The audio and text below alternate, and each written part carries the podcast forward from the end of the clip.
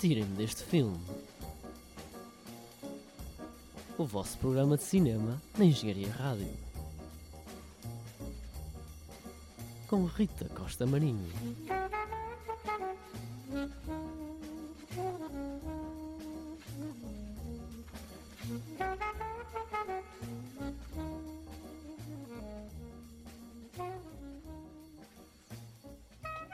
Olá, o meu nome é Rita Costa Marinho e venho apresentar o novo programa da Engenharia Rádio, o Tirem-me deste filme. Antes de mais, é um prazer estar aqui e espero ser a vossa guia nesta nova aventura que é descobrir o cinema, não só a nível do cinema português, mas também a nível do cinema internacional. E se isso fizer com que vocês se levantem mais vezes e que vão de facto ao cinema do que verem os filmes dentro de casa no computadorzinho, já fico extremamente feliz. Então, de que filme é que nós vamos querer sair hoje, em específico?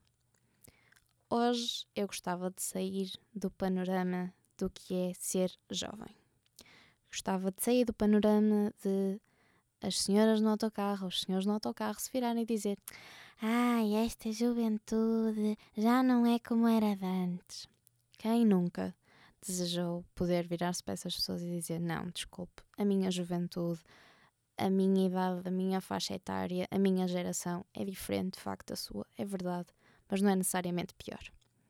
Então eu gostava de vos falar de um filme em particular que para mim teve um impacto bastante grande, pelo menos na minha juventude, e hum, chama-se Trainspotting, é do realizador Danny Boyle, o senhor que nos trouxe Quem Quer Ser Bilionário, e o 127 Horas, aquele filme em que o James Franco fica preso numa rocha durante 127 horas e que de facto teve um impacto muito grande na minha forma de tentar perceber o que era ser jovem, o que era ser livre e o que era a sociedade britânica, escocesa, irlandesa, inglesa na década de 90.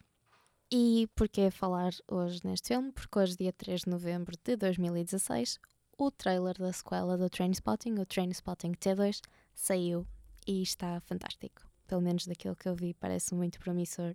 E o facto de ser realizado pelo mesmo realizador e ter os mesmos atores passados 20 anos, numa versão um bocado de, do Richard Linklater, um, parece-me uma ideia muito interessante e estou muito ansiosa por ver o filme e ver o que é que sai dali. Então, o porquê do filme ser importante na noção de juventude?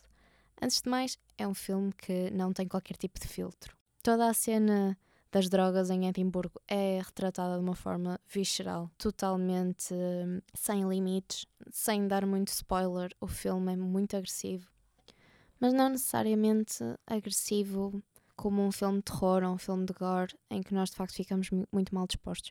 Claro que tem algum horror visual, algumas cenas que de facto nos vão deixar um bocadinho mal dispostas ou simplesmente um bocadinho baralhados ou até mesmo assustados. Mas o filme de facto retrata uma realidade muito concreta e uma realidade um bocado suja, um bocado deprimente e um bocado devassa, mas ao contrário é uma realidade bastante palpável. E não é algo que de facto nós pensamos que só vem mesmo do filme, uh, só poderia existir num filme. Não, é uma realidade com a qual nós lidamos, se calhar, todos os dias.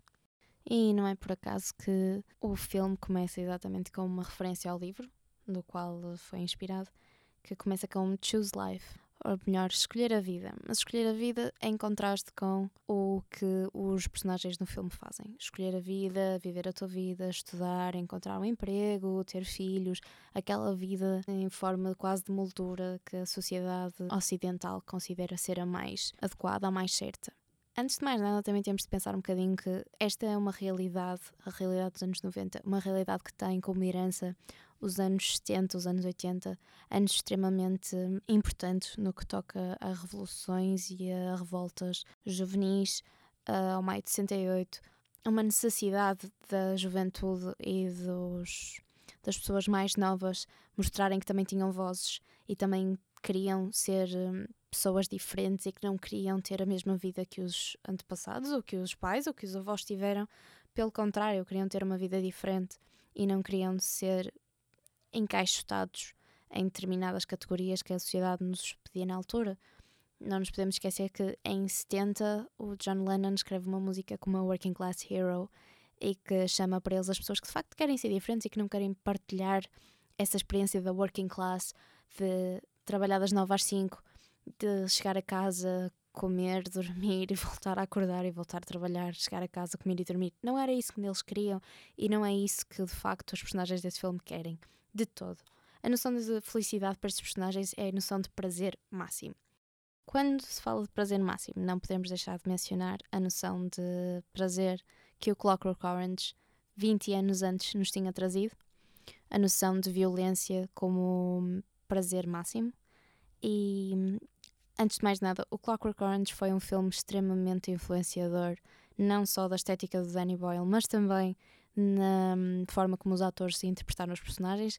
Segundo algumas das entrevistas que foram feitas pelo realizador na altura, os atores, o Ian McGregor, o Robert Carlyle, etc., todos eles, leram o livro e foram influenciados pelos personagens, pela forma como eles agiam e sentiram a necessidade, de facto, de fazer com que os seus personagens não fossem simplesmente aqueles personagens retratados no livro do Trainspotting, mas sim uma mistura de todas essas referências cinematográficas, bibliográficas e que de facto fizeram com que o filme se tornasse aquilo que se tornou e que tivesse uma importância simbólica tão grande e que se tornasse de facto um ícone da pop culture dos anos 90. Quando falamos de prazer, também temos de mencionar outro filme chamado Crash, do David Cronenberg. Enquanto que o Trainspotting é um filme ligado maioritariamente ao prazer atingido pelas drogas, no Clockwork Orange uh, debate-se o prazer como algo ligado à violência e no Crash o prazer é debatido como uma forma mais física, o prazer obtido por um acidente pela hum, junção entre a máquina da indústria, a máquina como algo frio, inanimado e o corpo humano como algo vivo. E sem entrar em spoilers, o filme é sobre acidentes de carro e no prazer em que os personagens principais tiravam disso. E não quero dizer muito mais. E de facto, estes três filmes são sobre hum, personagens e, que, e indivíduos que não queriam ser parte da sociedade e que não queriam ser mais uma ovelhinha a seguir o pastor, que queriam ser o lobo e que queriam ser alguém diferente e que não queriam seguir as regras porque as regras para eles não faziam qualquer tipo de sentido. O Crash é ligeiramente diferente, já é com personagens um bocadinho mais velhos, mas não deixa de ter aquela, aquela sensação de, de algo ilegal e de algo que nos cria uma adrenalina muito grande na nossa vida e na nossa forma de querer viver. E então considero que, apesar de não ser um filme coming of age nem de ser sobre jovens, continua a ser um filme bastante ligado ao prazer e ligado à, à noção de ir contra os estereótipos e de ir contra o que nós consideramos ser mais certo ou mais correto. Daí eu também ter ligado o filme ao, ao Trainspotting e ao Clockwork Orange.